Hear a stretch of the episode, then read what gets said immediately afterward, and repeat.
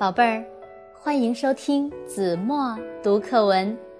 今天我要为大家读的是四年级下册第三课《钓鱼》。那一年我刚满十一岁，有一天，我像往常一样随父亲去新汉普斯湖的小岛上钓鱼。那是鲈鱼捕捞开放日的前一个傍晚。我和父亲各自放好鱼饵，然后举起鱼竿，把钓线抛了出去。晚霞辉映的湖面上溅起了一圈圈彩色的涟漪。不一会儿，月亮升起来了，湖面上变得银光闪闪。过了好长时间。我的鱼竿突然剧烈的抖动了一下，一定是个大家伙上钩了。我熟练的一收一放，小心翼翼的操纵着鱼竿。也许是想摆脱鱼钩，那条鱼不停的跳跃着，猛烈的甩动着尾巴。湖面上不时发出啪啪的声音，溅起了不少水花。我等到那条鱼挣扎的筋疲力尽了，迅速把它拉上岸来。啊，这样大的鱼，我还从来没有见过呢，还是条鲈鱼。我和父亲得意地欣赏着这条漂亮的大鲈鱼，看着鱼鳃在银色的月光下轻轻翕动。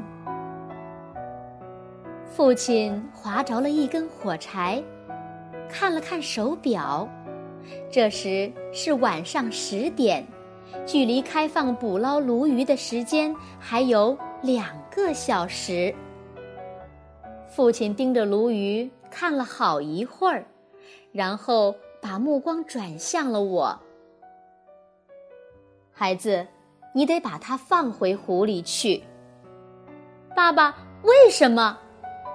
我急切地问道：“你还会钓到别的鱼的。”父亲平静地说：“可是不会钓到这么大的鱼了。”我大声争辩着，竟然哭出了声。我又抬头看了一下四周，到处都是静悄悄的，皎洁的月光下看不见其他任何人的影子。我再次把乞求的目光投向了父亲。尽管没有人看到我们，更无人知道我是在什么时候钓到这条鲈鱼的，但是，从父亲那不容争辩的语气中，我清楚的知道，父亲的话是没有商量余地的。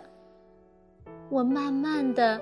把鱼钩从大鲈鱼的嘴唇上取下来，依依不舍地把它放回到湖里去。大鲈鱼有力地摆动着身子，一转眼便消失在湖水中了。转眼间，三十四年过去了，当年那个沮丧的孩子，如今已是纽约一位著名的建筑设计师了。我再没有钓到过像那个晚上钓到的那样大的鱼，但是，在人生的旅途中，我却不止一次地遇到与那条鲈鱼相似的诱惑人的鱼。当我一次次地面临道德抉择的时候，我就会想起三十四年前和父亲钓鱼的事，眼前浮现出父亲坚定的神情。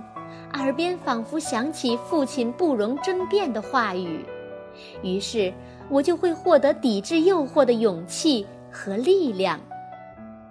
三十四年前的那个月光如水的夜晚，在我的脑海中留下了永久的回忆和终生的启示。